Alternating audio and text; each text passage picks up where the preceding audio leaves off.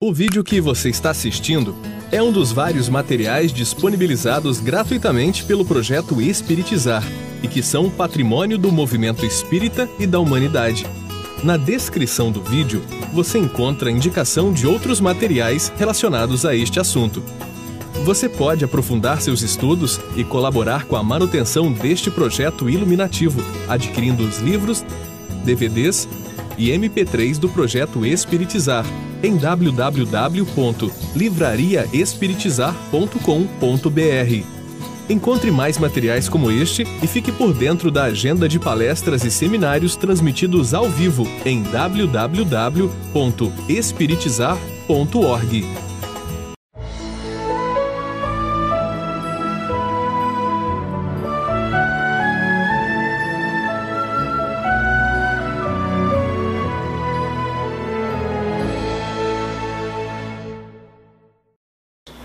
trabalharemos os jogos psicológicos que existem entre os pa pais e filhos. Os jogos psicológicos entre pais e filhos, assim como os conjugais que nós já vimos, são variações dos jogos psicológicos básicos, os jogos da martirização e da salvação.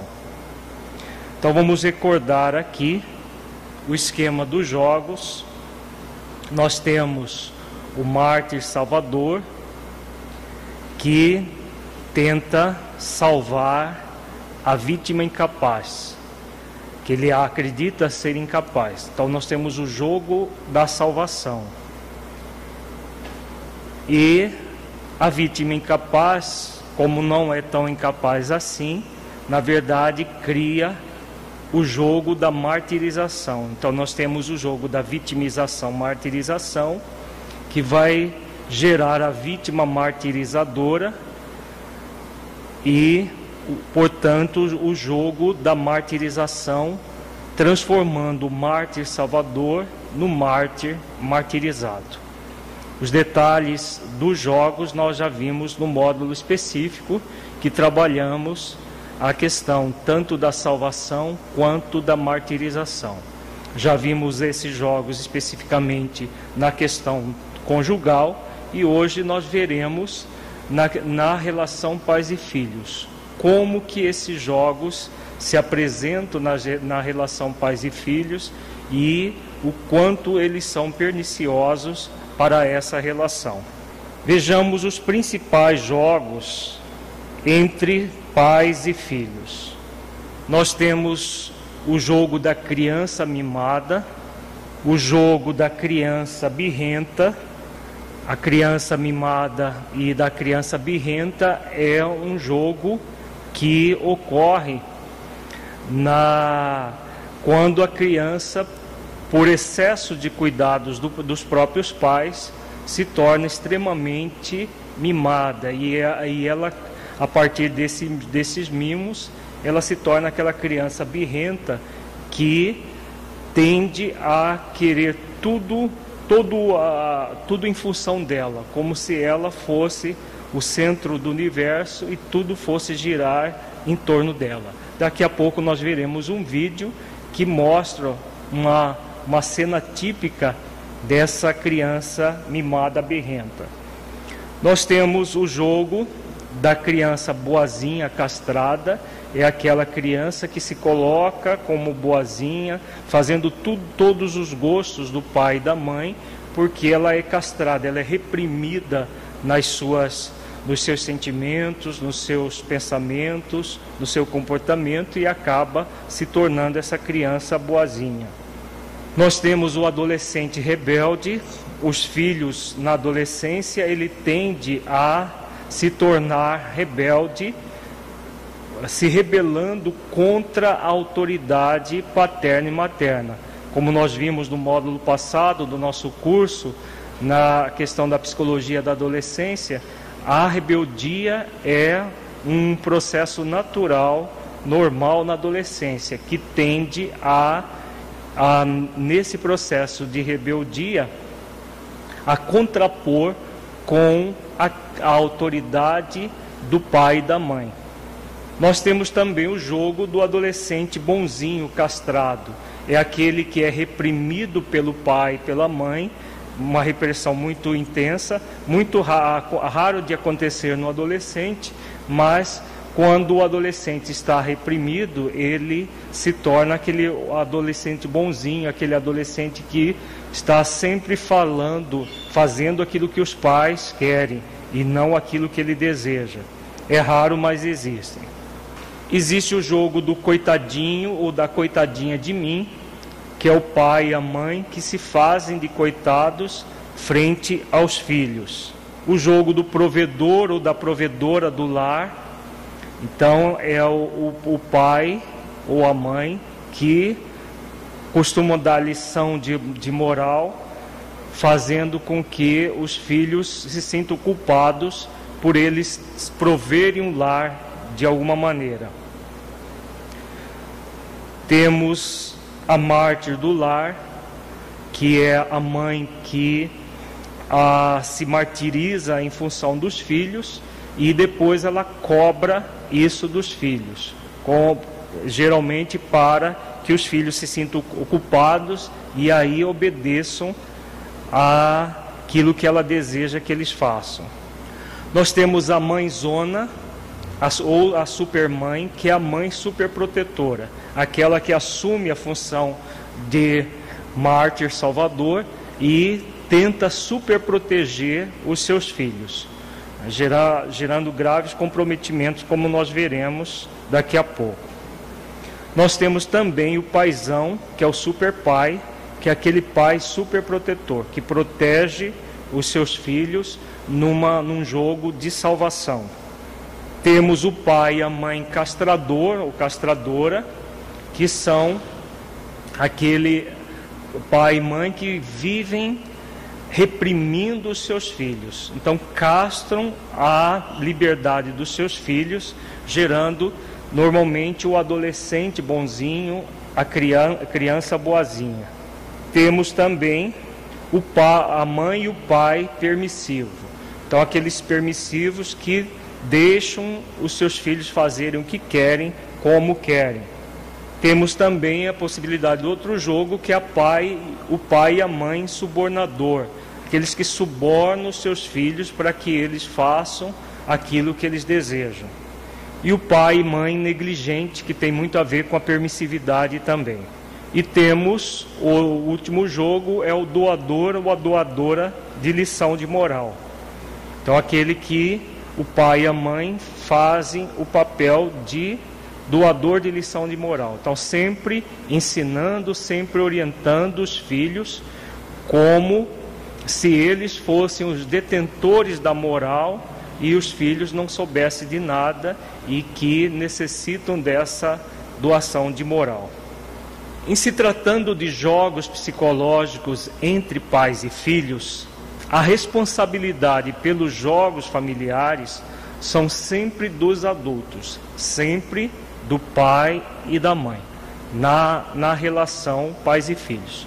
Porque as crianças e os jovens, os adolescentes, eles fazem o papel deles mesmos.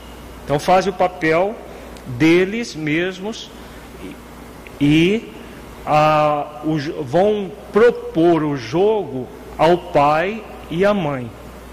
Enquanto que quem fomenta o próprio jogo, quem faz com que o jogo seja mantido, sempre será o pai e a mãe. Então, o, o, as crianças e os jovens eles vão fazer o papel da criança mimada e ou birrenta, da criança boazinha, castrada, e os adolescentes podem fazer-se tanto de rebeldes ou bonzinhos, quando castrados. Então, nós vamos ter no jogo, nos jogos entre pais e filhos, a aquilo que é natural da criança e do adolescente, uma proposição de um jogo, e o adulto é que vai determinar se esse jogo vai em frente ou não, porque ele pode ser é, transformado a partir das escolhas dos adultos. Por que, que são os adultos? Vejamos agora um vídeo que mostra a proposição bem típica de um jogo de uma criança. Vejamos uma criança fazendo birra e aí o jogo que ela faz. Percebamos a forma como ela age.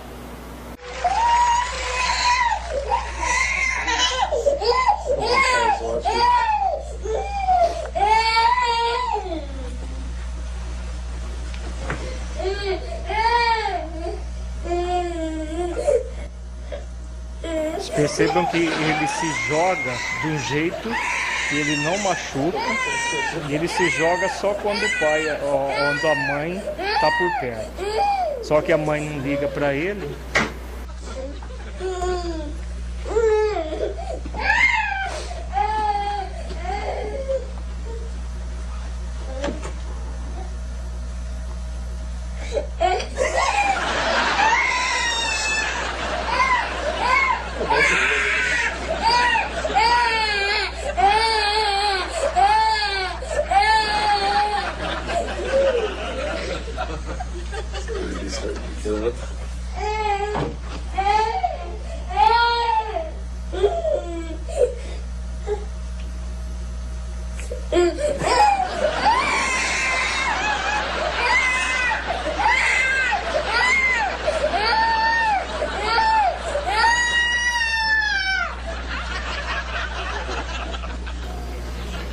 cachorro liga para ele.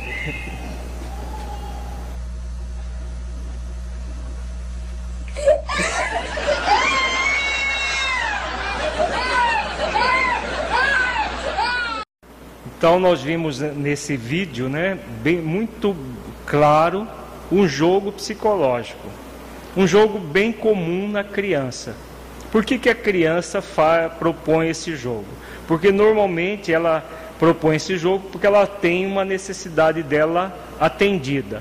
Se o adulto, todas as vezes que a criança propuser uma, esse jogo da birra, atender a criança, aí ela aprende que só fazer birra é só se jogar no chão, é só começar a gritar, principalmente se estiver em público, ela vai ter a sua necessidade atendida. Então, normalmente a criança ela tende a fazer cada vez mais birra porque ela tem plateia.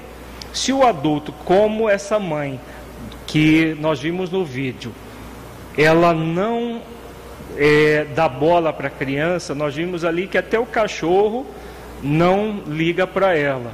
Né? Então o que, que ela faz? Ela tenta propor o jogo várias vezes. Se levanta como se nada tivesse acontecido e depois, na hora que ele vê a mãe de novo, ele se joga no chão. Né? A mãe não liga para ele, ele se levanta. Ele fez isso acho que umas três ou quatro vezes sem obter resultado. Se a mãe atende aquela birra dele naquele momento, aí pronto, ele aprende cada vez mais a propor esse jogo e tendo a mãe. É, a, atendida aquela necessidade dele. Por isso que a responsabilidade de da manutenção do jogo é do adulto. Então, no caso de uma criança fazendo birra, sempre deixá-la fazer a birra. Ah, mas vai gritar, o que, que os outros vão pensar? Se nós formos ficar preocupados no que os outros vão pensar, nós não vamos educar bem os nossos filhos. Então é necessário que o pai e a mãe deixe a criança fazer birra. Tem muito pai, muita mãe acha que se a, a criança chora demais, ela fica roxa, ela pode morrer de, por, é, por dificuldade respiratória. Isso não é possível. Por quê? Existe uma estrutura no tronco cerebral que faz a respiração de uma forma automática, que quando ao nível de oxigênio baixa até um certo certa proporção, a criança toma o fôlego e naturalmente ela, ela pode ficar roxa, na verdade ela fica vermelha de raiva de não ter a sua necessidade atendida, aquele seu capricho atendido. Então não precisamos ter medo de que ela vá ter uma dificuldade nesse nível. Então é importante que não dar a plateia não atender a necessidade naquele momento. Por quê? Ela está propondo um jogo. É, é preciso perceber que no caso da birra, essa, ah, de onde surge isso? Como que a criança aprende? Nós vimos que esse menininho deve ter em torno de um ano e meio para dois anos. Então, como que a criança aprende a fazer birra nesse, nesse nível? Parece que alguém ensinou para ele, para ele fazer, pra, até para se jogar, ele se joga no chão de uma forma que ele não machuque. Ele se joga do lado, é, ele está sempre buscando a mãe para que a, a mãe o veja daquela maneira. Então parece que alguém ensinou isso para ele. Na verdade, o que dentro de uma visão espiritual profunda, ele é um espírito imortal um espírito com uma bagagem anterior muito grande e que sabe manipular. É, normalmente são, são espíritos manipuladores que quando na, do zero ao é, do zero, do zero até um ano de idade, quando tinha sua necessidade atendida, quando uma fralda molhada e tudo, ele aprende que basta lhe gritar para que a para que a mãe solicita esteja ali. Só que depois de uma certa idade, depois principalmente a partir de um ano, essa o atendimento de toda a necessidade dele. Quando ele chora, quando ele grita, como foi o caso do vídeo mostrado, ela não deverá ser atendida naquele momento. Pode depois até a mãe conversar com ele, ver o que ele quer, mas depois da birra feita. Principalmente essas birras que acontecem em público, por exemplo, em shopping center, em supermercado, que a criança quer alguma coisa, se joga no chão e, a, a, e fica fazendo aquele show. A melhor forma da mãe ou do pai é fazer com que a criança pare é seguir em frente e deixa ela só chorando sozinha. Hora que ela perceber que a, o pai e a mãe não estão ali, é né, claro que não vai deixar o ambiente, fica olhando ela de longe. Né? E a hora que ela perceber que o pai e a mãe não estão ali por perto, ela vai se levantar sozinha, vai buscar o, o pai e a mãe sem nenhum problema. Porque é um jogo de manipulação e que é fundamental que o adulto realmente se recomponha para que o jogo não perdure. E quando é que ele vai acontecer?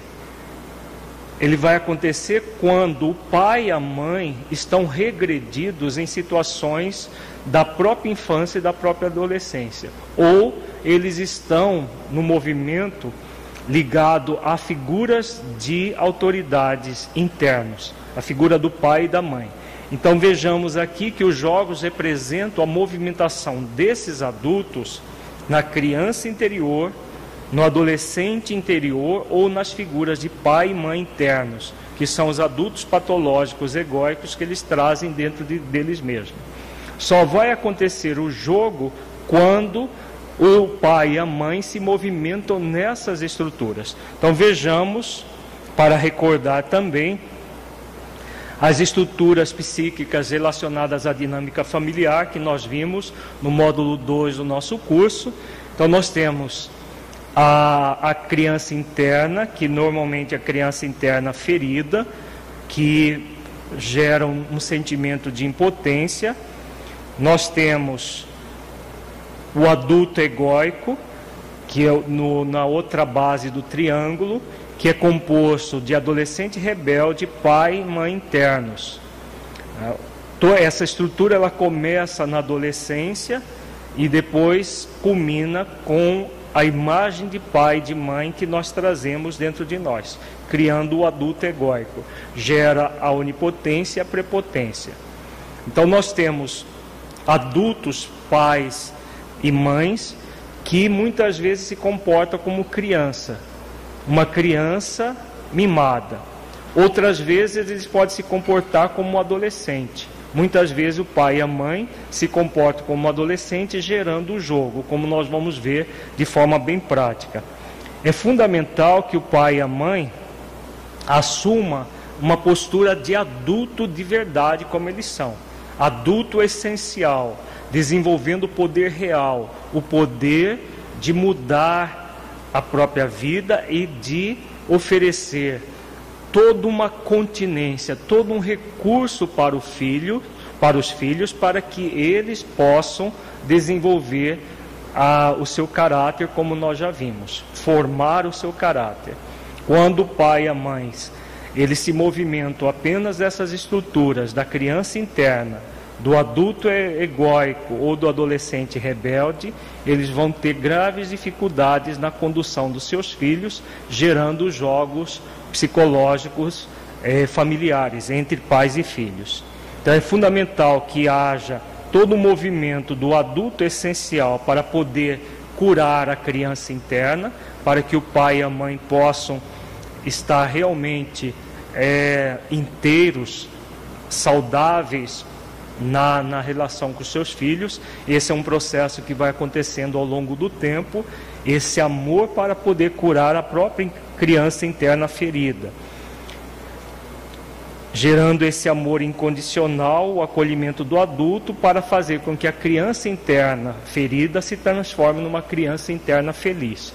Como nós já vimos no nosso curso, se nós, enquanto adultos, trouxermos a nossa criança interna ferida, dificilmente nós vamos ter uma boa relação com os nossos filhos, porque a criança interna ferida vai acabar tendo movimento de vingança, como nós já vi, nós vimos aquele exemplo daquele senhor que se vingava do, do, do, do pai na figura do próprio filho, batendo no filho como ele havia tomado aquelas surras muito grandes, muito intensas do pai e acaba, acabava por se vingar de uma maneira inconsciente no próprio filho. E a Joana de Ângeles, na coleção psicológica, ela nos fala muito bem desse fenômeno, que é um fenômeno que acontece de todo adulto que traz a sua criança interna ferida, eles terem uma relação com criança, sejam os seus filhos ou não, da mesma forma como eles tiveram no, no seu passado. Então, eles acabam por se vingar inconscientemente das crianças, principalmente no caso, os filhos. Então é necessário também o amor para poder transmutar as energias do adulto egóico e do adolescente rebelde, tanto a onipotência quanto a prepotência, para trabalhar cada vez mais o poder real, o poder de mudar a própria vida. Isso vai propiciando o amor incondicional, o acolhimento por parte do adulto essencial, fazendo a transformação do adulto egóico. Então, o processo de superação dos jogos passa exatamente por aí, tanto os jogos conjugais quanto os jogos entre pais e filhos, por uma superação do nosso sentimento de onipotência, de prepotência, assim como de impotência, desenvolvendo o poder real, o poder de realizar ações de transformação da própria vida. Então, o pai e a mãe têm muito poder, o poder sobre os filhos. Então, esse poder deve ser amoroso para fazer com que haja uma formação do caráter do filho e não uma deformação. Nós vamos agora estudar é, várias situações vividas entre pais e filhos para detectar possíveis jogos existentes em cada um deles, buscando identificar o tipo de jogo realizado por cada jogador e a proposição de cada um. Como seria uma relação pais e filhos sem o jogo de uma forma adulta, essencial, saudável. Então, como nós vimos, a, a causa do jogo principal está nos adultos, no próprio pai e na mãe. Então, como que esse pai e essa mãe vão se comportar para que possam se libertar dos jogos ou mantê-los de uma forma muito doentia, numa relação extremamente carente e doentia?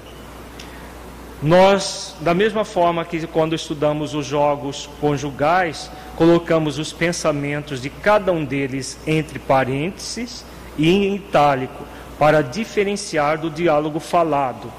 Normalmente os pensamentos são automáticos e muitas vezes nem a própria pessoa os percebe se não ficar atenta aos mesmos.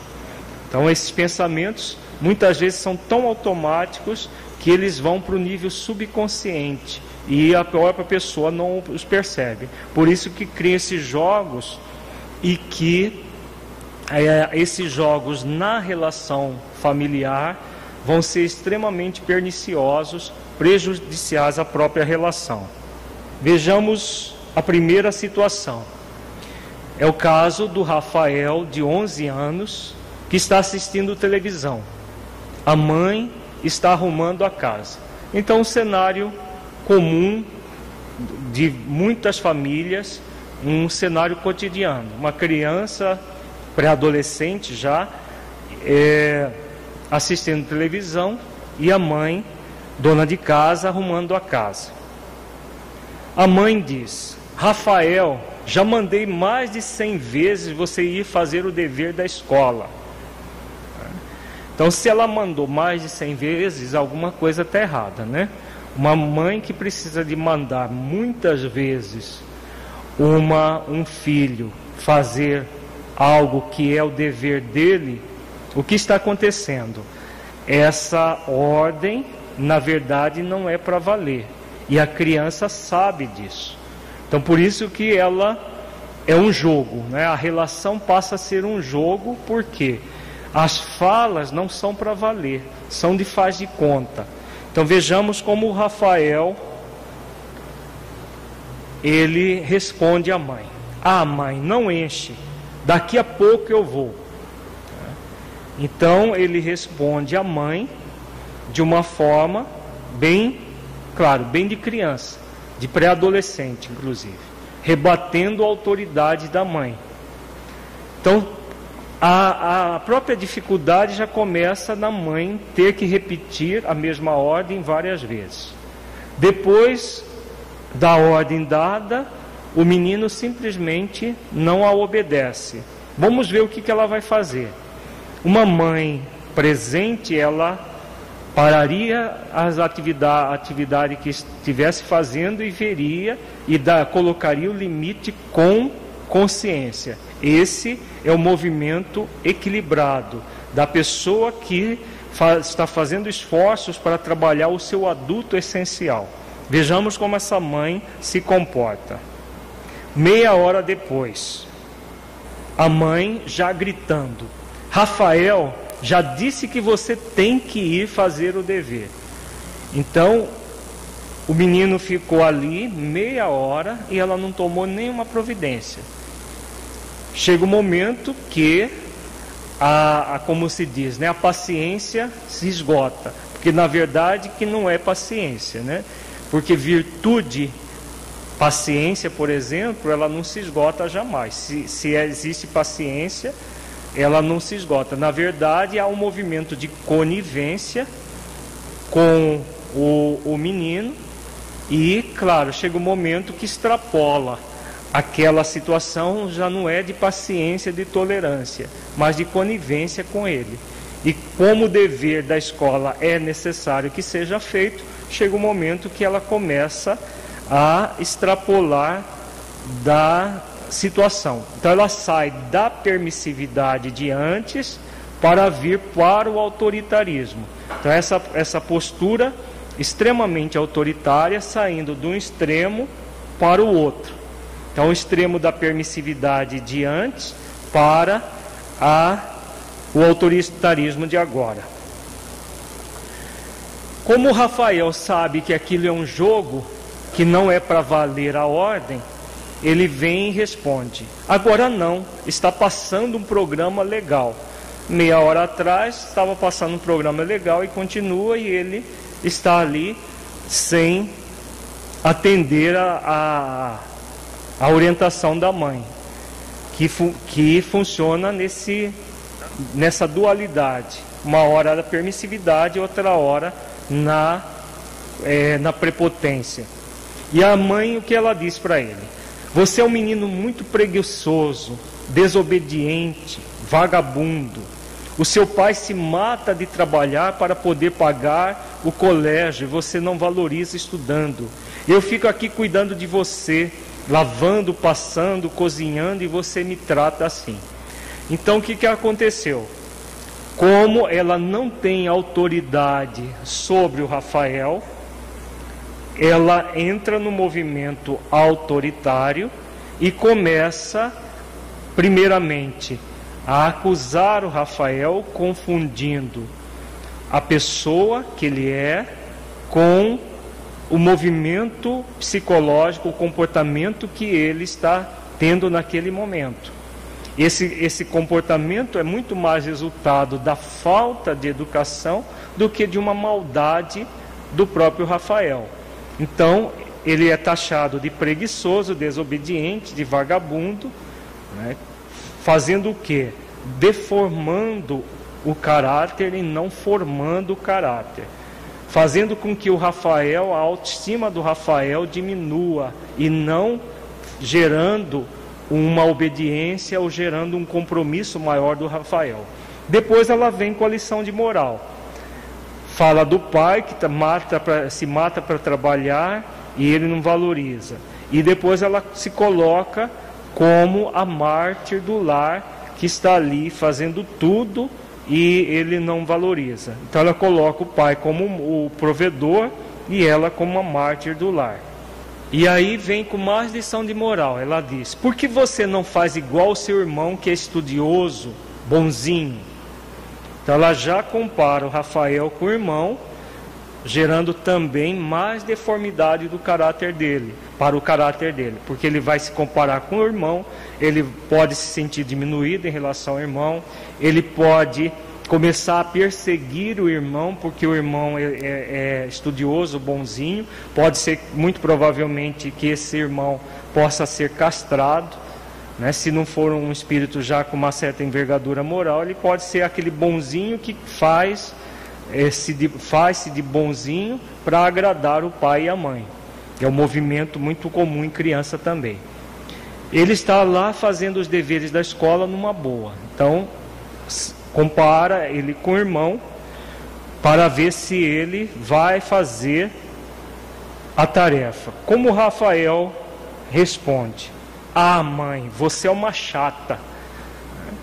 Então, aquelas falas, aquelas ameaças, aquelas propostas, todas não está surtindo efeito nenhum. Muito pelo contrário, faz com que o Rafael é, cada vez mais ele não sinta respeito pela mãe.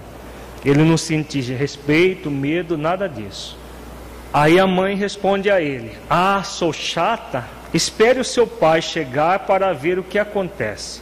Vou contar tudo para ele e você vai tomar uma surra daquelas. Então aqui ela vai ao auge da falta de autoridade. Ela assume que ela não tem autoridade nenhuma e quem tem autoridade é o pai.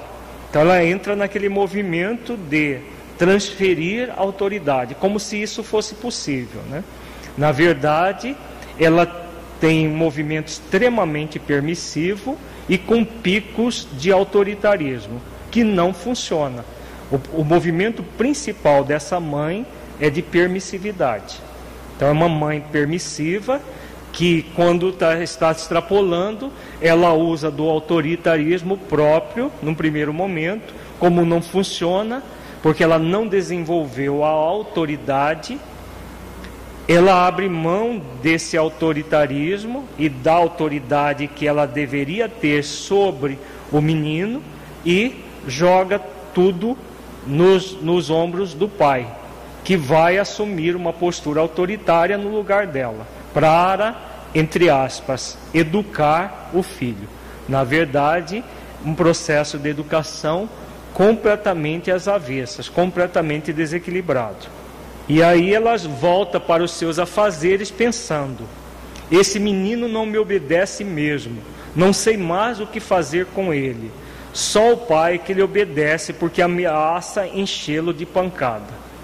Então, uma, uma educação né, muito é, centrada no autoritarismo e na permissividade. O Rafael, o que, que ele diz? Não estou nem aí. E não está mesmo, porque ele, ele fica ali realizando as ações que deseja e depois apanha do pai no momento é, que o pai chega, mas fica repetindo todo esse processo como um jogo sem fim que vai deformando o caráter dele mesmo e perturbando a própria relação com os pais. Vejamos quando o pai chega. À noite, quando o pai chega, após o relatório da esposa sobre o Rafael. Então ela, ele chega e ela vai relatar tudo que o Rafael fez ou deixou de fazer. Enche a cabeça dele já de situações que aconteceram no, no dia. E aí o que ele diz? Você é um menino mau, não quer saber de estudar, vive provocando a sua mãe. Você vai ver agora. Você só sabe fazer as coisas após apanhar. Vai tomar umas lambadas de cinto para saber se comportar. Então, essa é uma, uma educação, entre aspas, né, muito usada por muitos pais, ainda hoje em dia, muito mais comum no passado, mas hoje em dia ainda muito utilizada que é o processo praticamente de é, coerção, é, de onipotência e prepotência, em que tanto o pai como a mãe não assume uma postura adulta essencial, não assume o poder que tem, como nós já trabalhamos em outros módulos do nosso curso, o poder que é oferecido por Deus a eles para cuidarem desse irmão em humanidade, para colaborarem na formação do caráter desse irmão em humanidade momentaneamente como filho. O que eles fazem?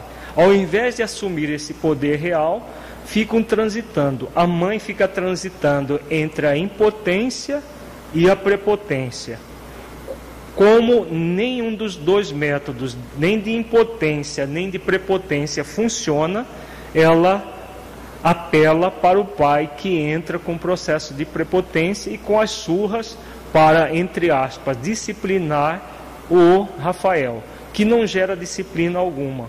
Ao contrário, vai gerando revolta no menino que é um sério candidato. Nós vimos no módulo passado a questão da adolescência, do uso de drogas pelo adolescente. É um sério candidato a entrar com um caminho desse. Exatamente por quê? Porque não há uma formação do caráter. Todo o processo de, de, da relação de pai e de mãe é um processo que não é formador.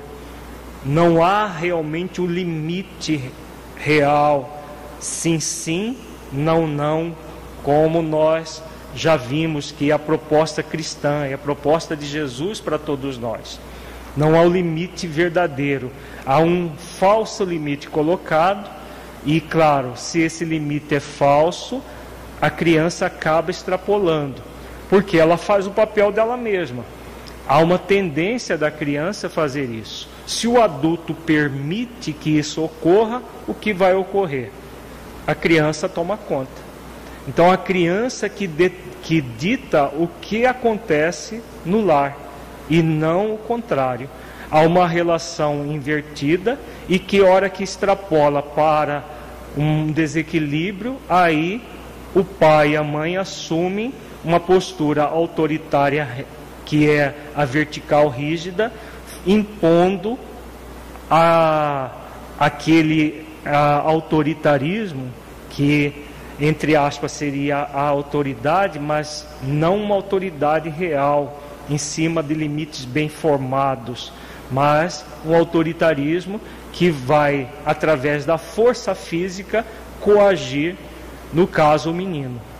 Enquanto ele está com 11, 12 anos, ainda é possível. Na, na adolescência franca, vai ser praticamente na base da surra, esse menino, a, as dificuldades na adolescência posteriormente a essa fase vão ser cada vez piores, cada vez mais prejudiciais da relação pais e filhos.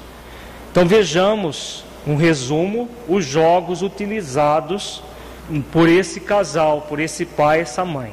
No caso da mãe, ela oscila entre uma mãe castradora e uma mãe permissiva. Castradora é quando ela fica ali dando ordens, mas ordens que não são cumpridas. Então, por isso, a permissividade também. Então, ela, aliás, ela é mais permissiva do que castradora, mas oscila entre os dois, criando o pior dos mundos, que é a oscilação entre autoritarismo e a permissividade. Ela tem também um jogo da coitadinha de mim, quando ela fala lá que ela é, está ali fazendo tudo e ele não reconhece, ela se coloca como mártir do lar, porque toda Marte tem o coitadinho embutido e vice-versa, e a doadora de lição de moral, quando ela fala, é, a, a, coloca o irmão como como exemplo e oferece aquela lição de moral para o Rafael. E o pai, ele, ele assume a postura do castrador, do doador de lição de moral e do provedor do lar, que a própria mãe coloca para ele. Então são, são posturas que mantêm um jogo, como se fosse um jogo, jogo de gato e rato. Eles funcionam como gato e o filho como rato, que vai sendo perseguido né, até quando é, isso vai, vai nesse nível, nós não sabemos. Né. Se esse pai, essa mãe, não assumirem verdadeiramente o seu papel de adultos, de pessoas que realmente tem um compromisso com aquele filho que é filho de Deus que está com eles, se eles não assumirem, essa relação vai ficar cada vez mais tumultuada, cada vez mais difícil e colocando em risco a própria, a própria saúde emocional, espiritual deles mesmos e do Rafael. E muito provavelmente do irmão mais novo, que se coloca como bonzinho mas muitas vezes para até para agradar o pai e a mãe e obter regalias que o, o irmão não tem. Vejamos outra situação, outro relato. É um relato de Lúcia, que é a mãe, é a mãe do Cláudio. Então ela diz assim: Cláudio, meu filho de 19 anos, não assume nenhuma responsabilidade. Eu fui uma mãe que sempre busquei fazer as coisas para ele desde pequeno, para que ele pudesse ter todo o tempo disponível para estudar. Como o pai dele é muito autoritário, eu vivi escondendo as coisas que ele fazia, para que o pai não soubesse. Então vejamos a situação que está se apresentando. Lúcia, uma mãe super protetora, que faz tudo para agradar o filho. Do ponto de vista espiritual, situações assim que são comuns são situações de culpa em relação a situações do passado e que a, a, a mãe ou o pai fazem de tudo para agradar o filho, para se sentirem amados pelo próprio filho. No caso dela, ela chegava ao nível de agir como cúmplice do filho, escondendo as coisas que ele fazia do pai, para que o pai não tomasse nenhuma providência. No caso aqui, um pai autoritário, mas ela agindo dessa maneira permissiva prejudica muito mais a relação com o filho. E aí ela continua: fazia tudo para que ele gostasse de mim. Eu não sei por que ele não me suporta. Então todas as, as aquilo que ele gostava, ela fazia, mas mesmo assim não surtia efeito. Quando ele fez 18 anos, dei um carro a ele para ver se ele melhorava o relacionamento comigo. Não adiantou. Agora ele sai todos os dias, não fica em casa nem um minuto. Acho até que ele está usando drogas. Está cada vez mais agressivo comigo. Tem me xingado. Não quer fazer nada. Já pensa em deixar a escola e ele nem terminou o segundo grau. Eu tento agradá-lo de todas as formas. Até o carro dele eu lavo para ver se ele me trata melhor. Então nós vemos aqui uma mãe hum, extremamente superprotetora, é a supermãe, tentando agradar o filho de forma material e não da forma que deve ser, que é através de, de uma relação amorosa de fato, colocando sim na hora que é para dizer sim, não na hora que é para dizer não. Né? E vejamos, uma mãe que deve estar aí na faixa de uns 45 para 50 anos, até ela lavando o carro do filho de 18 anos para ser amada por ele. Né? Então se torna extremamente permissiva, né? gerando uma deformação cada vez maior do caráter do filho e não a formação como ela gostaria que fosse. Então essa essa mãe utiliza que tipo de jogos? Vejamos aqui.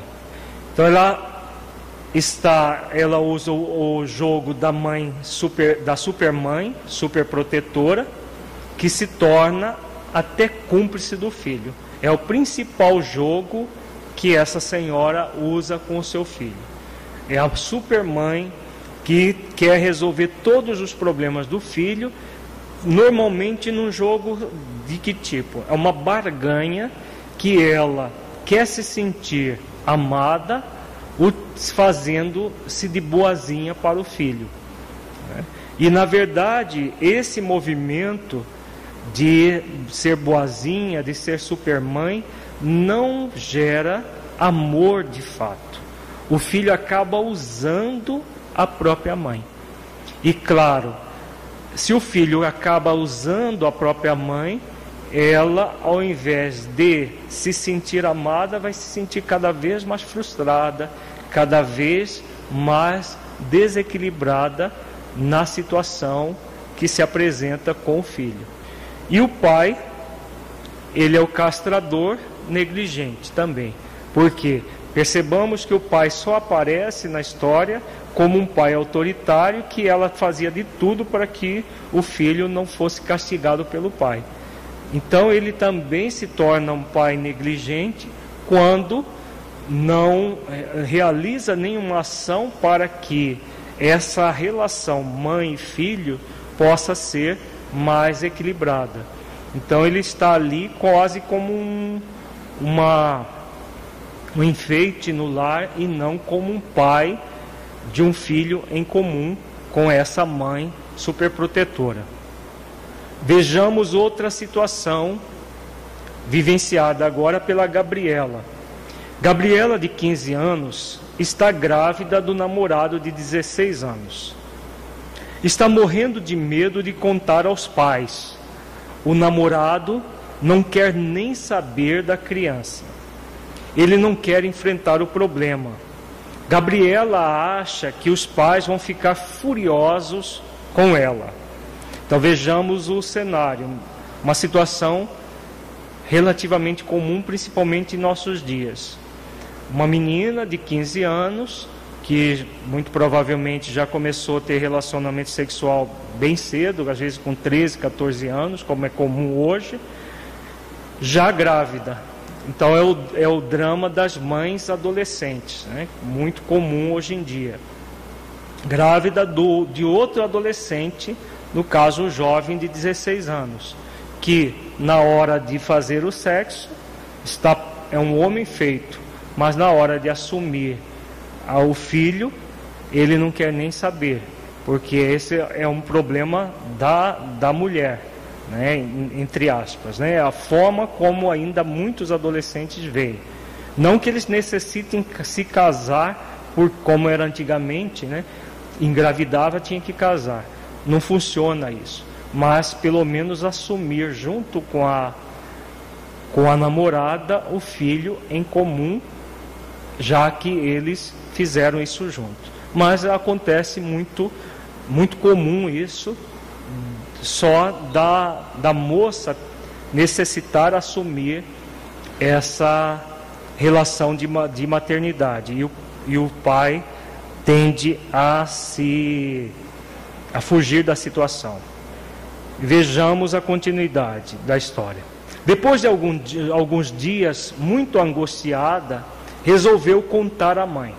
Então a Gabriela resolve contar à mãe aquela situação irreversível que ela estava tendo. Gabriela, mãe, eu estou grávida. Vejamos que a mãe diz. A mãe falando alto: O que? Só faltava essa, Gabriela. Depois de tudo que eu falei, você não tem jeito. Ai meu Deus, e agora? Quando seu pai souber, não sei o que vai acontecer.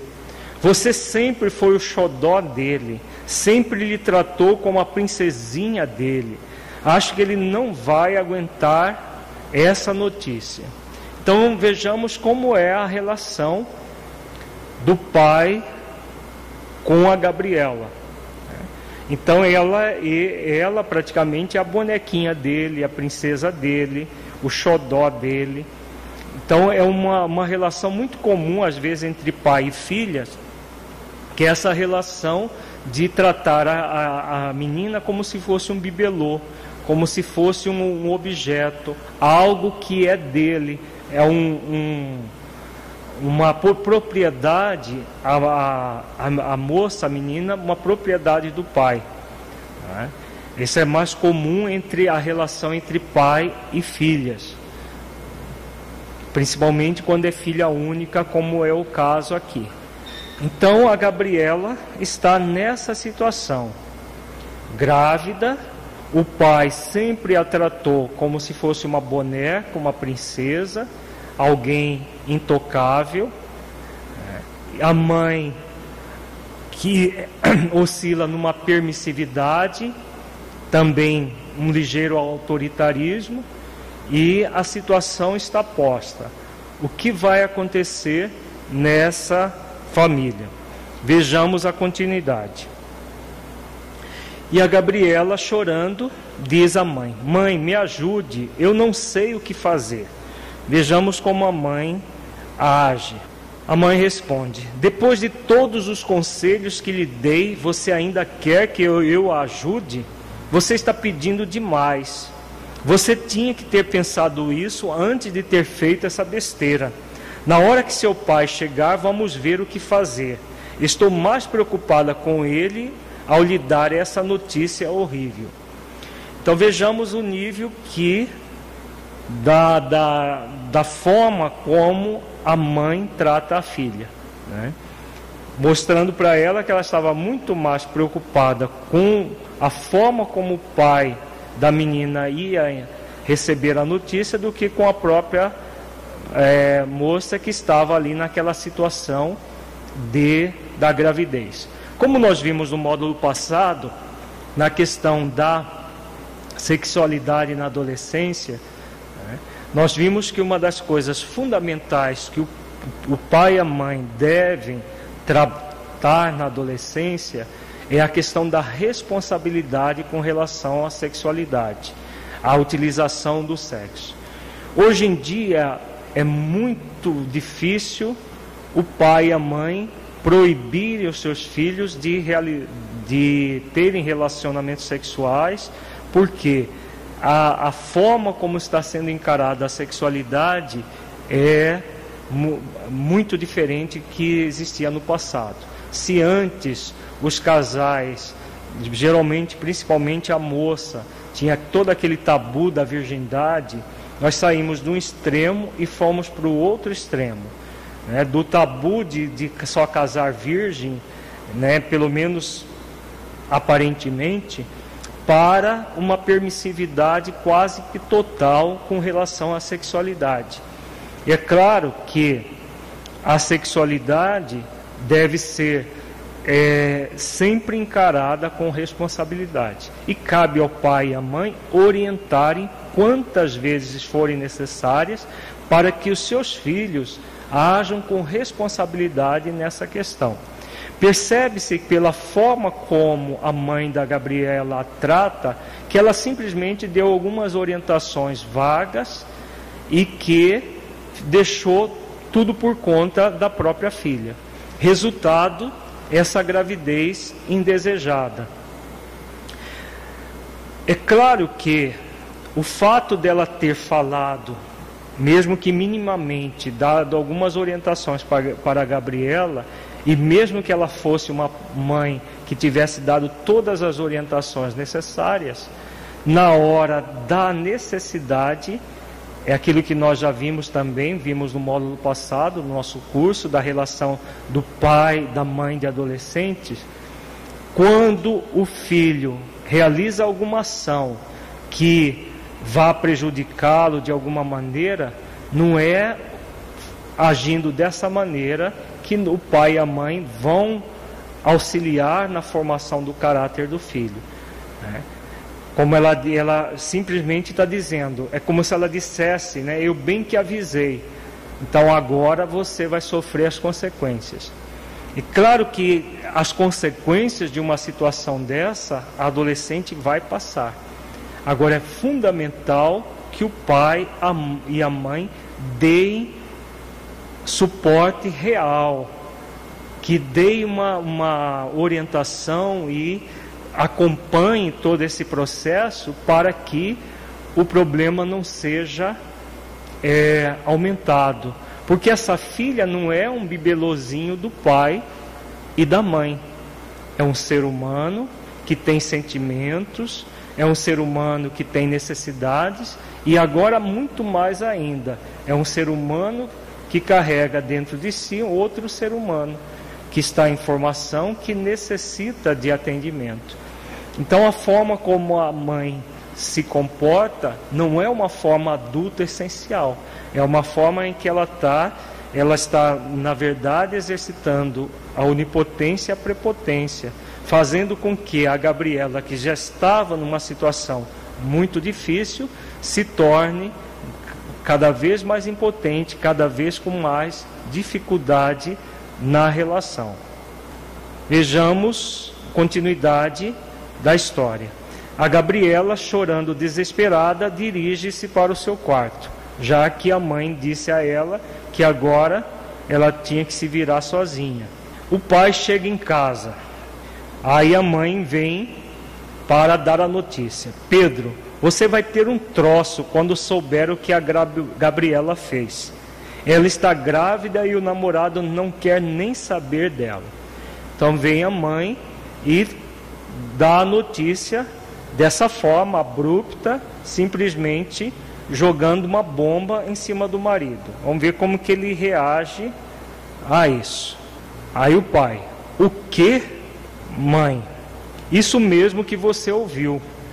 Aí o pai gritando, chamando pela filha: Gabriela, você não podia ter feito isso comigo. Que decepção! Nunca esperava isso de você. Então ele, ele age como se realmente aquilo que a mãe já havia previsto, ela fosse a princesinha dele, fosse aquela menina que tivesse que estar tá sempre se referindo a ele é, como essa, esse bibelô e que ele ah, ah, estava na, ah, naquele movimento ilusório de que ela viveria a vida para ele. Né? Quando ele percebe a realidade, aí o que, que acontece? A decepção. Por quê? Porque ele criou na mente dele, isso é muito comum nesse tipo de jogo, jogo psicológico, na mente dele ele cria um ideal daquela menininha que nunca vai ter nada que o contrarie. Então é um pai que sente, ele se sente quase que um dono da própria filha. Esses processos, espiritualmente falando, essas situações assim, espiritualmente falando, qual é a causa mais profunda? Normalmente são situações passionais do passado. Muito provavelmente essa filha, Gabriela, já deve ter tido no passado espiritual uma relação passional com ele, ou de amante, ou mesmo de esposa, e que não foi bem conduzido no passado, e que hoje estão numa relação de pai e de filha, né, e no caso a mãe, muitas vezes até formando um triângulo amoroso, um triângulo amoroso do passado, que vem para resolver aquela questão e que por, por questões psicológicas, emocionais, por questões de falta de maturidade, de principalmente dos adultos, no caso, principalmente, claro, a Gabriela também tinha parte dela, a responsabilidade dela, né, porque com 15 anos ela já tem uma noção do que está fazendo, mas a responsabilidade maior é dos adultos e da forma como eles estavam conduzindo. Então, o que vai acontecer? Em vez da família ser aquele instrumento para uma renovação, uma transformação das situações vividas no passado, elas, ela acaba servindo para ampliar as dificuldades do próprio passado. Então, o pai vê a filha como aquele bibelozinho dele e ela não é isso é uma moça que logo vai se tornar uma mulher, que vai ter a sua família, muito provavelmente vai se casar, vai ter outros filhos, e ela não é dele. E como ele age como ela fosse dele, o resultado é a decepção, porque aquela menininha que ele sempre sonhou se tornou uma mulher. E aí eles não estão, o que é principal nessa história é que eles não estão pensando na Gabriela. Estão de forma egoística, egocêntrica, pensando neles mesmos. Então, na decepção que ela causou, no caso a ele, a mãe preocupada com o pai, a forma como ele ia se conduzir. Então, percebamos nesse, na postura desse pai e dessa mãe um egoísmo extremo. A menina, a moça, não contava. O filho que ela estava esperando não contava. O que contava era a decepção deles. Né? O fato dela ter causado essa dificuldade para a família. Nenhum, nenhum de, dos dois pensou nas possibilidades de minimizar aquela dificuldade que com certeza era muito maior para a Gabriela. No caso, ela já gestante, adolescente, a vida dela ia mudar completamente. E ao invés de receber apoio emocional do pai e da mãe, houve toda essa esse jogo de realmente de projetar na filha dificuldades deles. Né? Uma, uma orientação maldada ou uma orientação dada pela, pela metade, dificuldades da própria relação que eles têm com ela, que ficou aparecendo de uma forma muito séria na situação colocada. Vejamos, resumidamente, os jogos utilizados. A mãe, ela oscila entre castradora e negligente aquela mãe permissiva, aquela negligente em relação à própria, aos próprios acontecimentos com a filha. E o pai também castrador e negligente. Então ele criou a menina para ele, a filha para ele, era dela, era dele, e onde se viu ela ter cometido aquele crime contra ele, né? que ele estava extremamente decepcionado. Então a negligência em relação àquilo que estava acontecendo com a moça era muito grande no caso desse casal, gerando uma, um comprometimento maior do, dos problemas e não uma solução deles. Vejamos agora outra situação. Luciana, de 16 anos, brigou com o namorado e está muito triste. Chega em casa e tranca-se no quarto chorando. A sua mãe percebe e vai atrás dela. Então, uma cena relativamente comum também da, da menina que briga com o namorado e para ela que brigou com o namorado é o fim do mundo naquele momento. Vejamos como a mãe se relaciona com essa filha. E a mãe vem e pergunta: O que foi, Luciana? E a Luciana, aos prantos, Mãe, sabe o Lucas, o meu namorado? Nós terminamos. Ah, é só isso? Isso não é nada, logo passa. Você vai arranjar outro namorado logo. Você vai ver. Vai ouvir música que logo essa tristeza passa. Então o que a mãe faz? Ela simplesmente minimiza as dificuldades da filha. Né? Percebamos que para o adolescente é uma situação, claro, o adulto que vê as coisas num sentido mais amplo sabe que essas brigas de namorado e adolescente realmente vai passar. Mas o adolescente, que numa perspectiva, com toda aquela insegurança que ele tem, que nós vimos também no módulo passado, com todas as dificuldades que ele traz em si mesmo, no sentido de baixa autoestima, de se sentir é, a, negligenciado, se sentir com dificuldades de relacionamento pelas grandes inseguranças que ele traz, uma situação dessa é difícil. Então, como uma mãe adulta, essencialmente falando, uma mãe é, responsável agiria?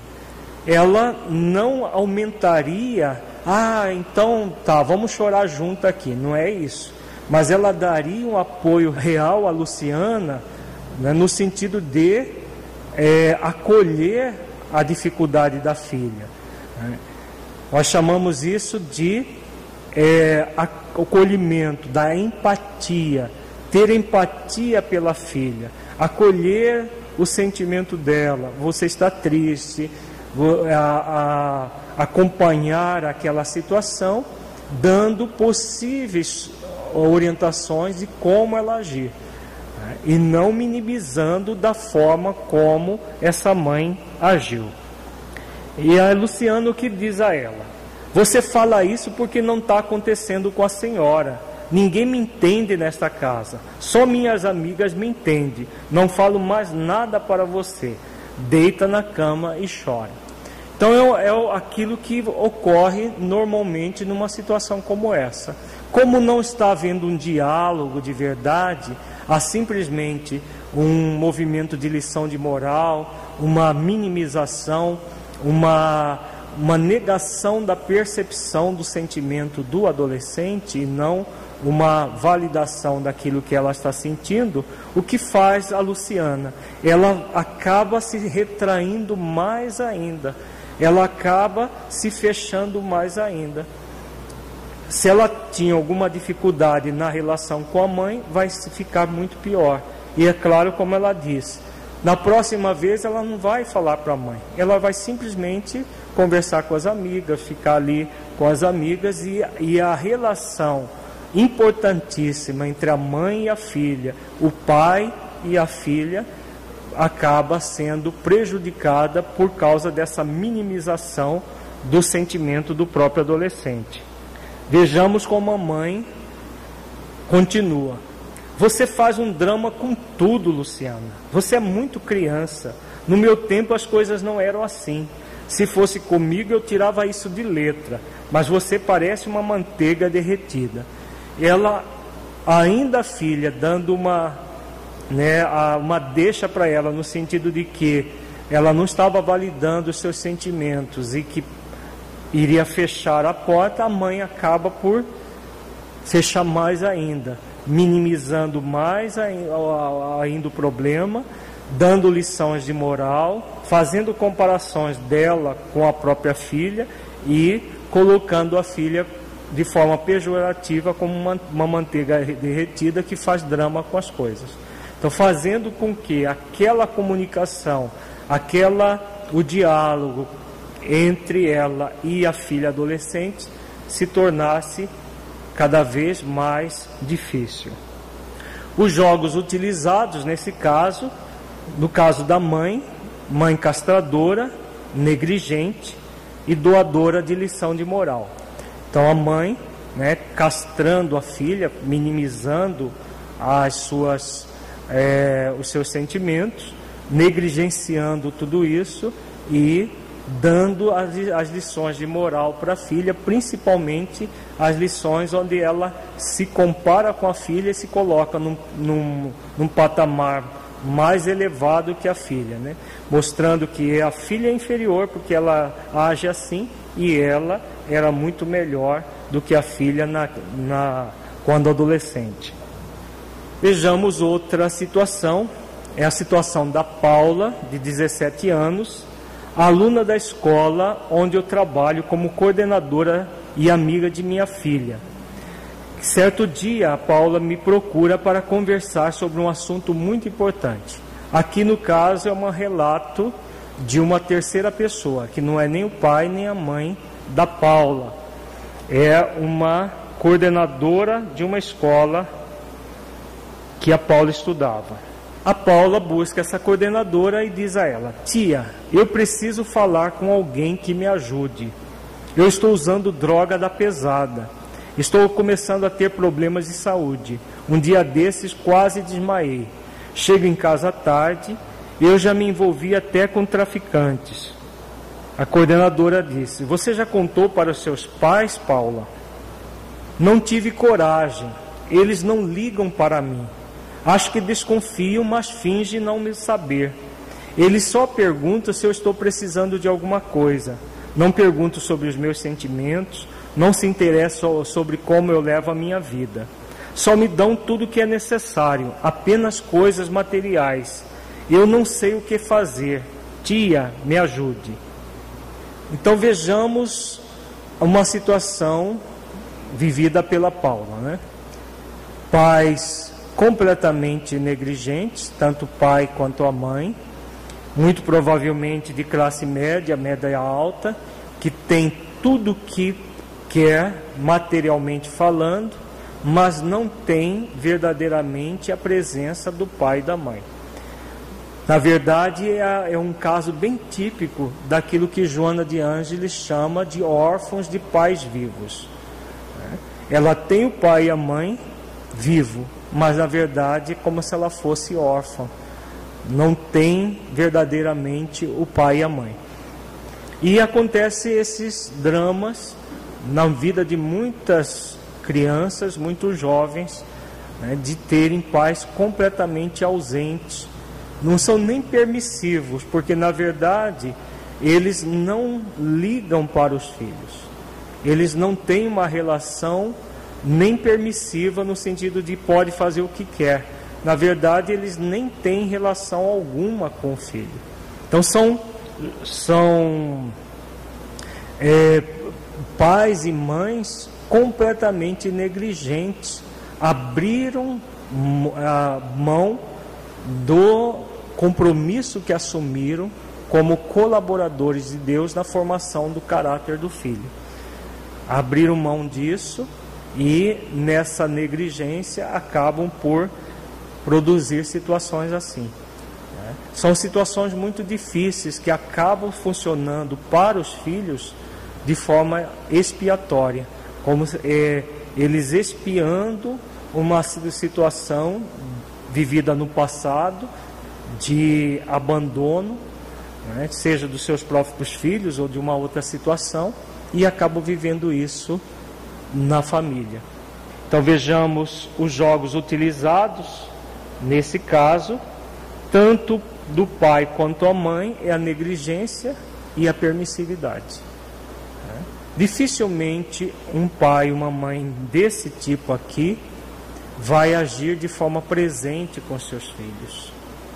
Ainda são mães e pais, nós vamos ver amanhã no nosso último na última etapa do nosso curso, a parábola do semeador, é, são pais e mães que ainda estão numa posição de espinheiro e não numa posição de realmente realizar uma ação que seja benéfica para os seus filhos. Então, por isso que acaba constituindo a relação com esse tipo de pai e mãe uma expiação. Mas nós vamos tratar disso aí mais é, detalhadamente amanhã.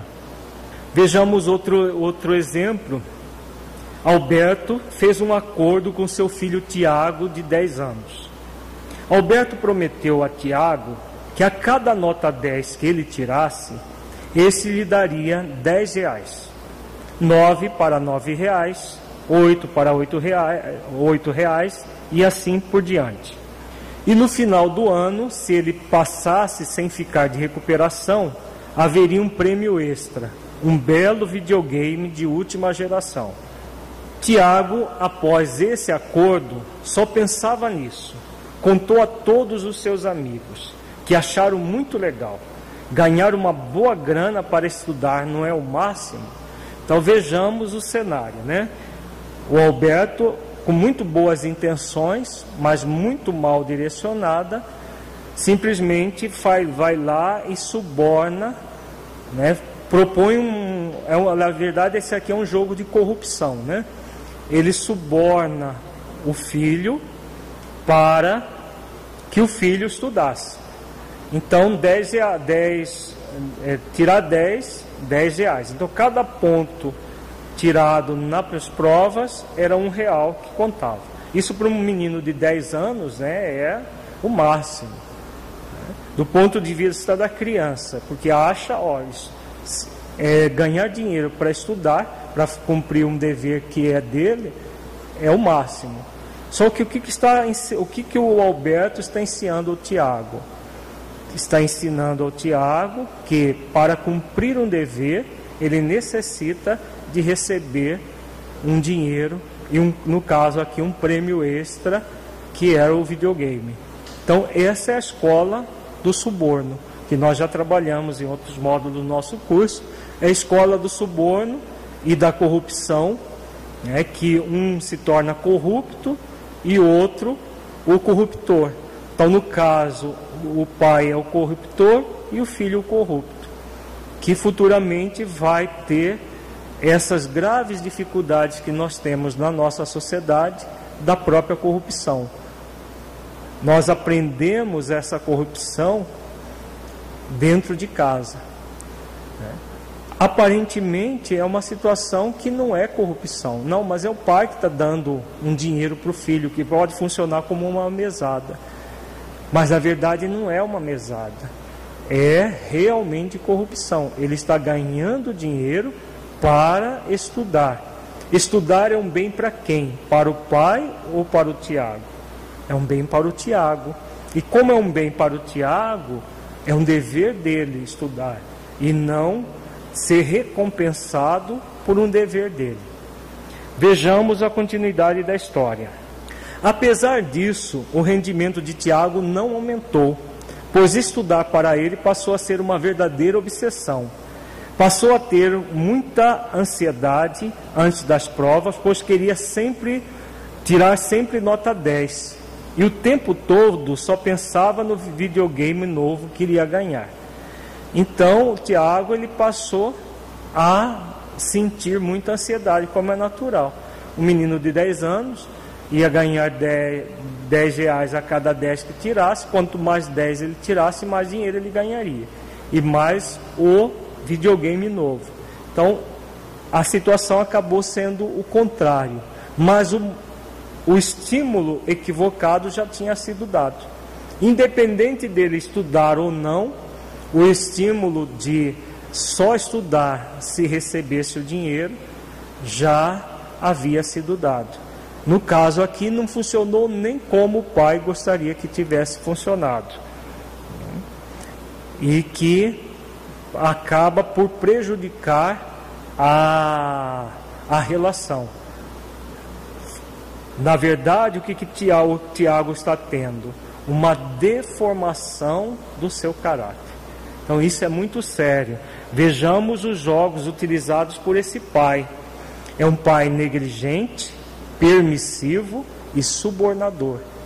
Em vez de fazer um acompanhamento com o filho, que dá trabalho, é difícil, exige esforço, dedicação, um acompanhamento dos estudos do filho, da, dos deveres e de tudo, ele negligencia tudo isso e simplesmente oferece o dinheiro. É muito mais cômodo oferecer o dinheiro para que os filhos se estimulem a estudar, mas como não há acompanhamento, não, não há nenhum diálogo entre esse pai e esse filho, o que vai acontecer?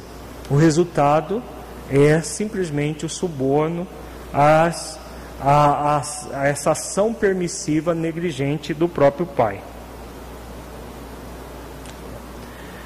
Nós concluímos as, as histórias que tínhamos, são casos todos eles verídicos, mudar, modificados os, os nomes das pessoas, é claro, para que não, não sejam conhecidos, e situações relativamente comuns nas famílias, que é, os pais, nesses jogos psicológicos, ao invés de formarem o caráter dos filhos, acabam funcionando como deformadores do caráter, pedindo demissão do compromisso que eles assumiram perante o Criador da vida, que é dessa formação, da, do, do conduzimento dos seus filhos para o bem, para o bom, para o belo, em vez de conduzirem os seus filhos a esse bem, esse bom, o belo, há uma postura de mais amor, de mais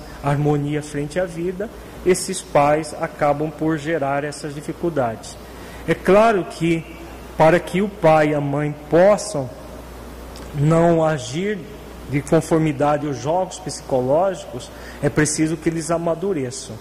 Se o pai e a mãe não estão dispostos a amadurecerem e se tornarem verdadeiramente adultos, adultos que usam o poder real, o poder de, de realizar ações e transformações da própria vida que refletem na vida dos próprios filhos, enquanto eles não tiverem realmente esse compromisso consigo mesmos, o que vai acontecer?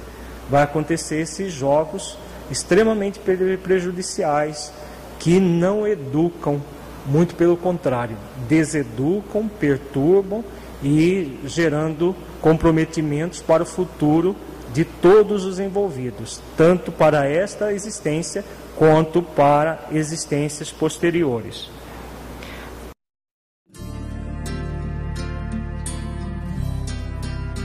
Qual a melhor maneira de nos libertarmos dos jogos psicológicos com os nossos filhos?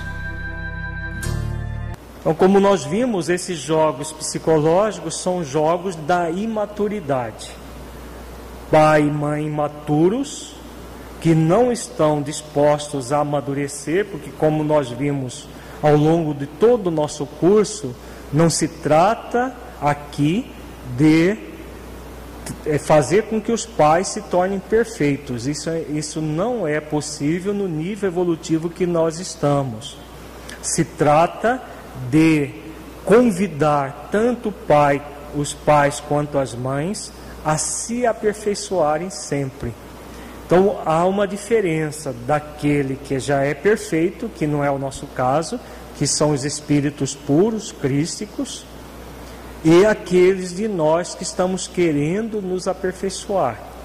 A relação pais e filhos é uma relação em que há possibilidade de grande aperfeiçoamento, assim como a relação conjugal que nós já vimos. Então, esse aperfeiçoamento vai se dando de que forma? Através dessa postura de amadurecimento da própria relação, em que o pai e a mãe assumem uma postura de poder real. O que eu posso? Mas sempre o pai e a mãe devem se perguntar: que ações eu posso realizar para auxiliar o meu filho a crescer? Se o pai e a mãe sempre fazerem, fizerem isso, o que, que estará acontecendo com eles? Eles estarão amadurecendo frente à vida. Ao amadurecer em frente à vida, eles terão condições cada vez maiores de se libertarem desses jogos psicológicos.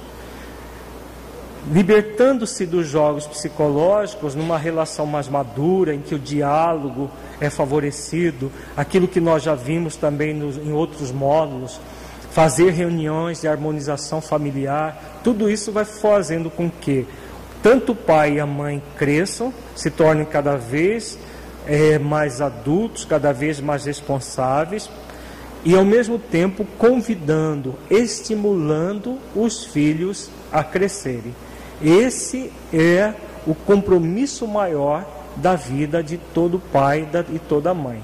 Eles vão se tornar cada vez melhores pela própria ação de maternagem e de paternagem.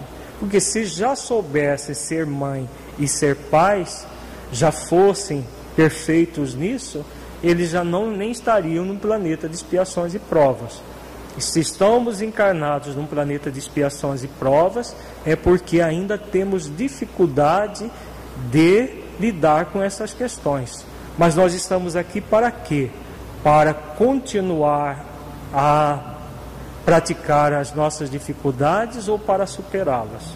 O objetivo da existência é nós aprendermos cada vez mais com as nossas dificuldades, com os nossos erros, buscando superar é, esses problemas, principalmente no caso jogos psicológicos familiares.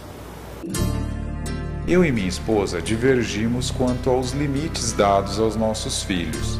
A vejo permissiva e ela me vê autoritário. Como resolver essa situação difícil em nossas vidas? É uma situação relativamente comum também essa, em que o pai e a mãe divergem na forma de conduzir os filhos. Se o pai e a mãe divergem na forma de conduzir os filhos, é muito comum haver o jogo entre o próprio pai e a própria mãe, para ver como o, pai se refere, quem é o mais bonzinho na história. Então, aquele pai ou aquela mãe superprotetores que são é, se tornam os bonzinhos para os seus filhos, eles querem agradar e querem ser amados por agradar os filhos. E o outro se torna o chamado carrasco. Pode ser o pai, como nesse caso, mas pode ser a mãe. O pai bonzinho e a mãe, entre aspas, carrasca aquela que está ali colocando limites mais diretamente. Então esse é o pior dos mundos, porque cria esse jogo e normalmente é um jogo de competição entre o próprio pai e a mãe, que às vezes tem dificuldades no seu casamento, na relação conjugal. Então é um problema que existe na relação conjugal, normalmente são é, casais que vivem jogando um com o outro, e isso vai desaguar também na relação pais e filhos. Para que esse processo não continue e, como o pai diz, de uma forma perniciosa, que ele, ele já percebe isso tudo, é fundamental que o casal se acerte. Eles trabalhem a relação conjugal, se aliem um com o outro, para que possam ter uma relação com seus filhos de parceria e não de competição um com o outro. Por quê?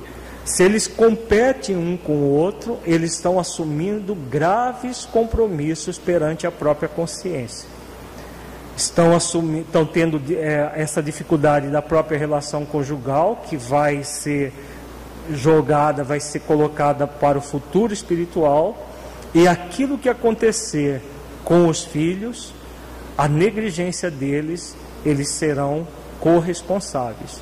Então, se não houver uma mudança e eles se aliem realmente para levar esse compromisso numa parceria, numa aliança, porque todo casal usa uma aliança no dedo não é para enfeitar o dedo e para mostrar para os outros que é casado e para tirar de vez em quando para um trair o outro.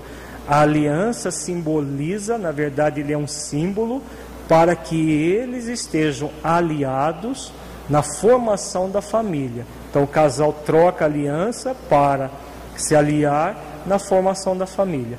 Quando os filhos nascem, ao invés deles se aliarem na formação dos filhos, ficam competindo um com o outro para ver quem é o mais bonzinho na questão, o que vai acontecer?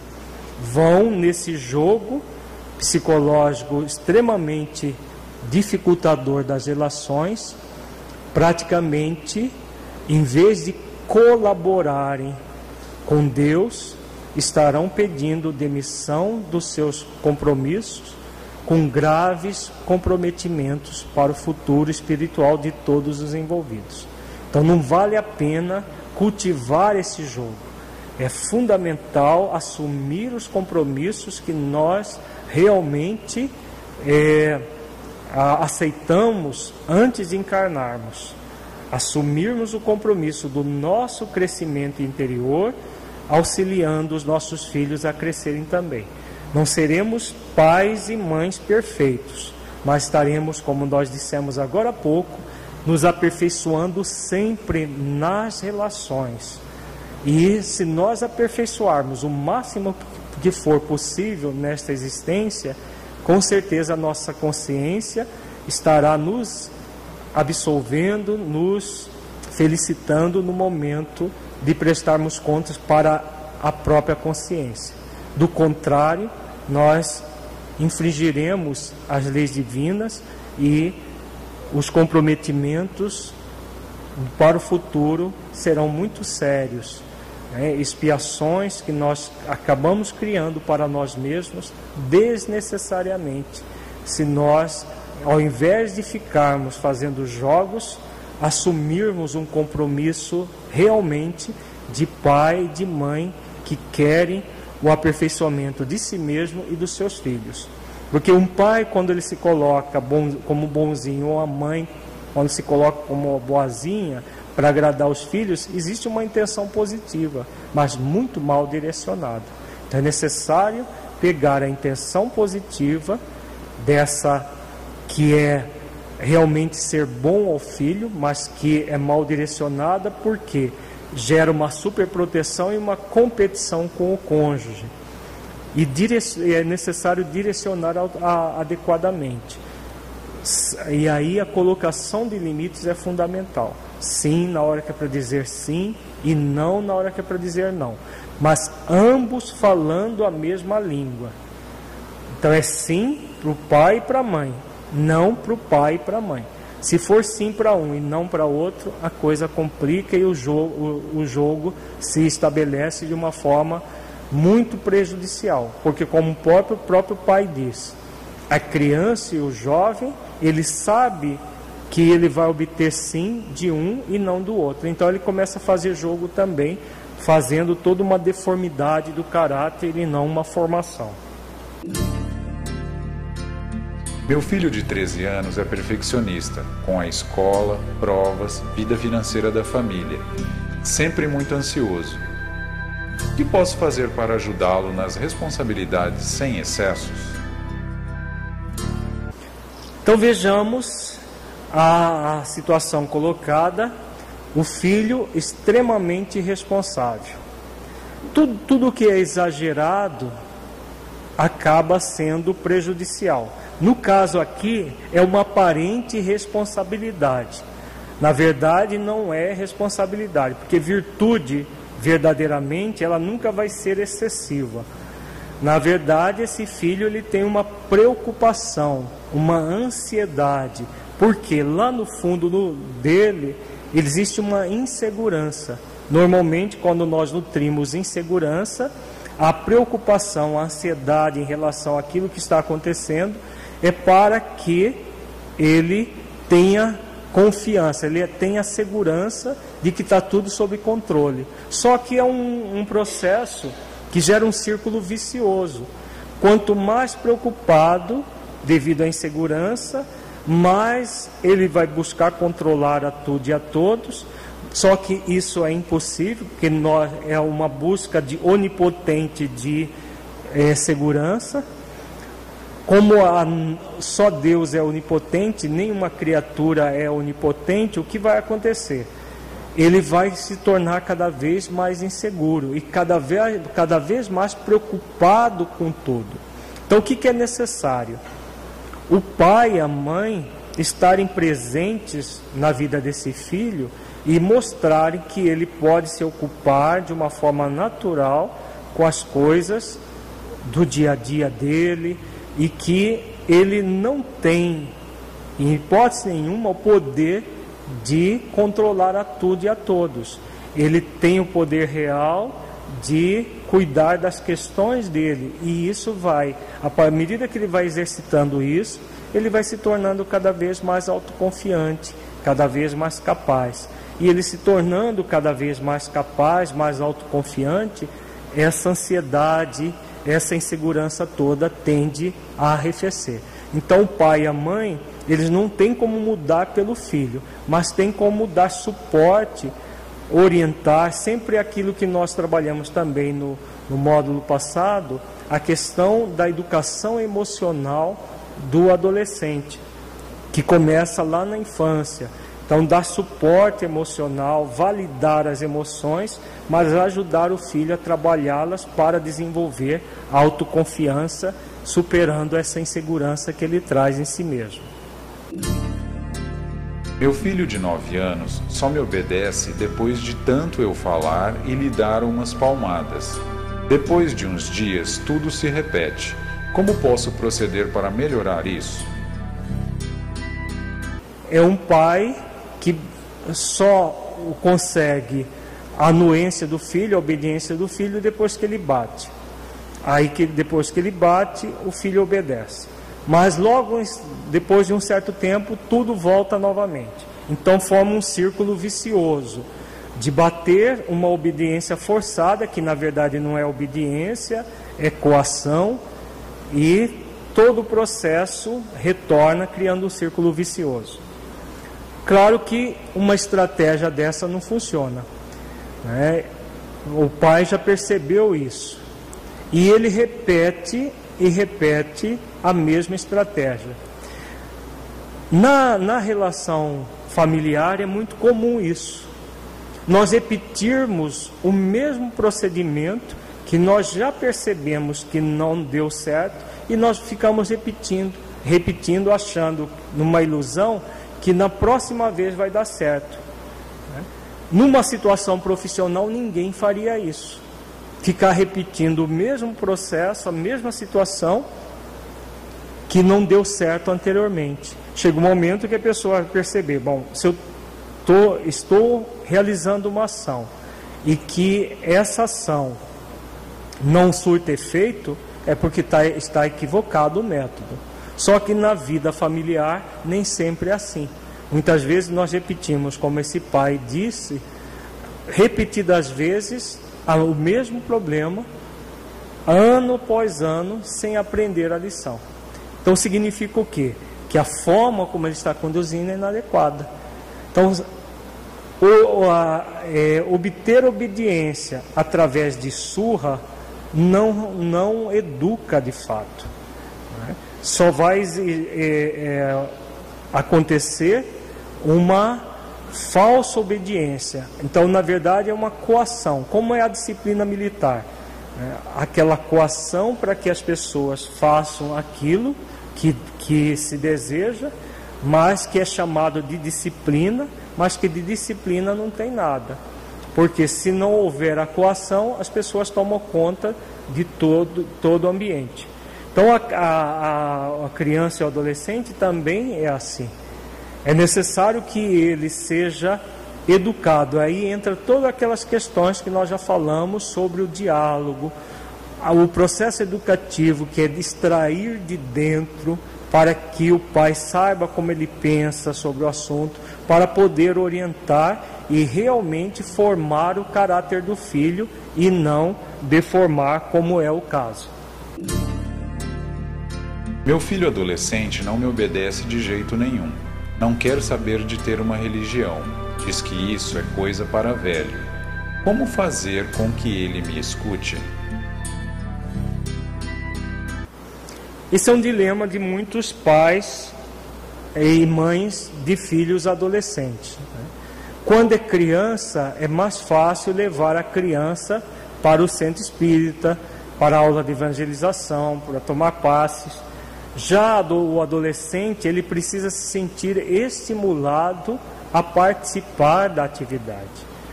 Simplesmente falar que é bom para ele ah, não vai surtir efeito. Né? E é claro que existem, no, nem, é, na, nem sempre a casa espírita oferece o ambiente propício para o jovem. Infelizmente, a grande maioria ainda não tem trabalhos com jovens bem alicerçados, bem estruturados. Porque o jovem necessita de uma, de uma forma de abordagem bem diferente.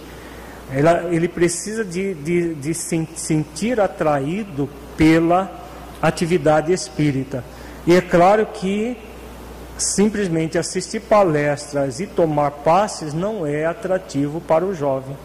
Então, se a casa espírita onde esse jovem frequenta só tem palestra e passes, dificilmente ele vai continuar, ele vai ao centro de bom grado. Ele só, pode, só vai se for coagido aí. Então, é fundamental que no centro espírita haja uma atividade própria de evangelização de jovens, com todo, com todo aquilo que atrai o jovem é, música, teatro, é, atividades lúdicas, excursões, tudo aquilo que vai fazer com que o jovem ele seja evangelizado, que ele trabalhe as questões religiosas com prazer. Porque se ele for por coação, às vezes acontece exatamente o contrário. Em vez de ele sentir prazer, amor pela causa espírita, ele começa a sentir raiva, ódio da causa espírita. Isso não é legal. Então é muito importante que se, no, se é, essa casa espírita não tem atividade de evangelização juvenil, que a mãe busque uma casa espírita que tenha esse trabalho e encaminhe o seu filho para uma atividade assim, que é mais própria para o jovem. Minha filha de 14 anos tem uma péssima autoestima. Apesar de bonita, vive encontrando imperfeições em si. O que posso fazer para melhorar a autoestima dela? Essa pergunta é muito interessante. Há hoje em dia uma confusão entre beleza física e autoestima. Há todo um trabalho da mídia, da indústria da cirurgia plástica, que virou uma verdadeira indústria da cirurgia plástica, da medicina estética, em fazer com que as pessoas confundam autoestima com beleza é, externa. E o jovem, o adolescente, ele é muito mais sensível a esses apelos do que uma pessoa mais adulta. É claro que existe também pessoas adultas. Hoje tem muitos adultos, é, principalmente pessoas que têm maior poder aquisitivo, fazendo cirurgias plásticas uma atrás da outra para aumentar a autoestima, entre aspas. Agora, no jovem, isso é mais delicado ainda. Né? Jovens ainda que estão em formação do seu corpo, têm se submetido a cirurgias plásticas para, entre aspas, desenvolverem a autoestima. E aí há de se perguntar: então, uma pessoa feia não pode ter autoestima? Né? Só pode ter autoestima quem tem uma beleza plástica de acordo com os padrões X ou Y.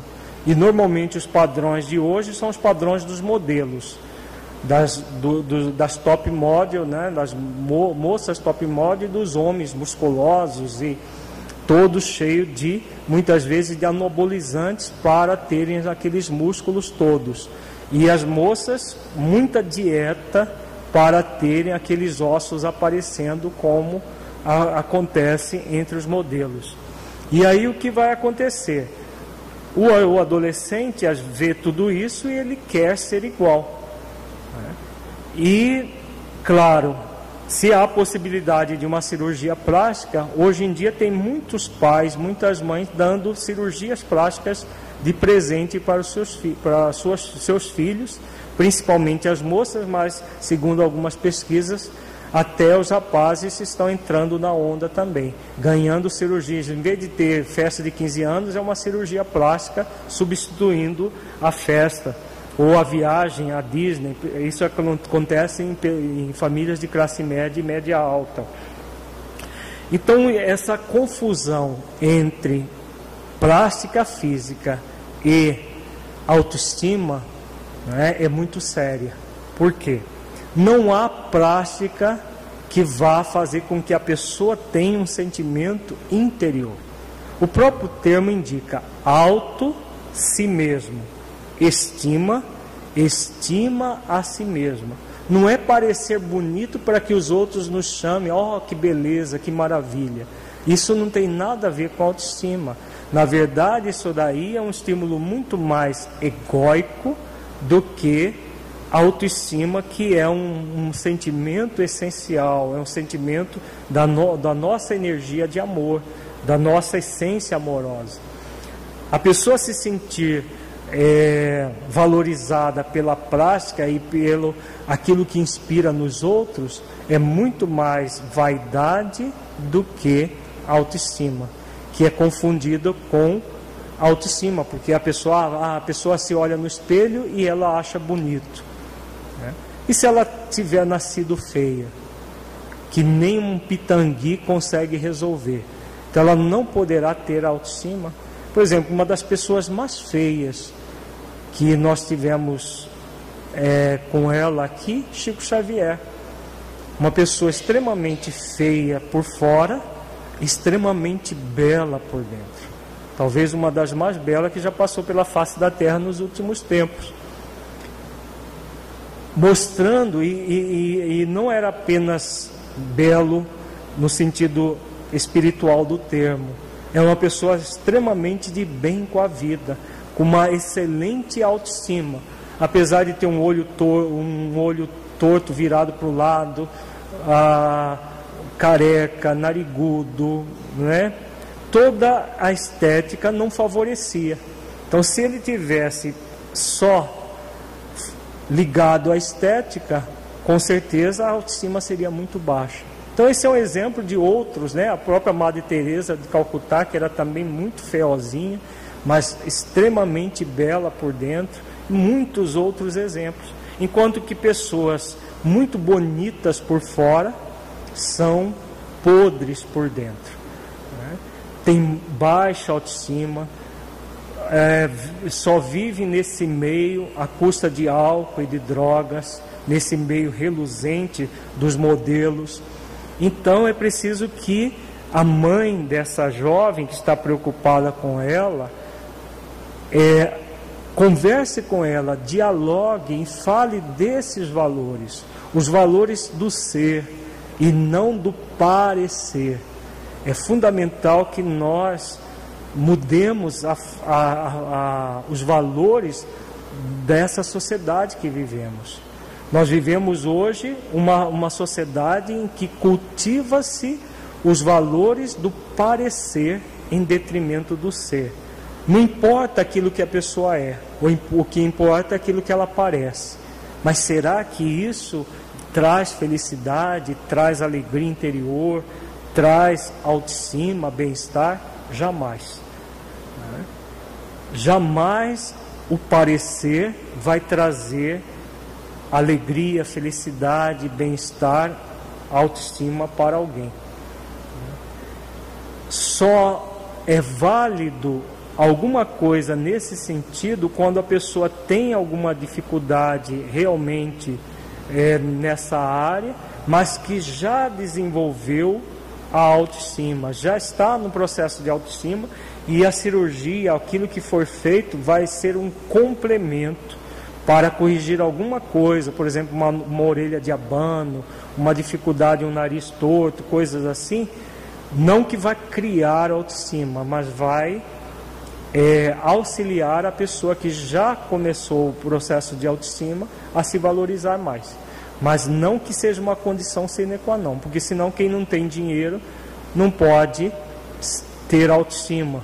Quem não tem dinheiro para fazer uma cirurgia plástica, que são muito caras, não pode ter autoestima. Então é muito importante que esses valores reais sejam passados para os nossos filhos, desde a infância né, até a adolescência, para que eles cultivem valores reais e não valores falsos, é, falsos valores, na verdade, que a, a sociedade consumista, essa sociedade atormentada que nós estamos vivendo, tem cultivado. O parecer em detrimento do ser. Fundamental que todos nós busquemos ser cada vez melhores, cada vez mais amáveis, e isso sim é que vai contar para a nossa vida. Muita paz a todos.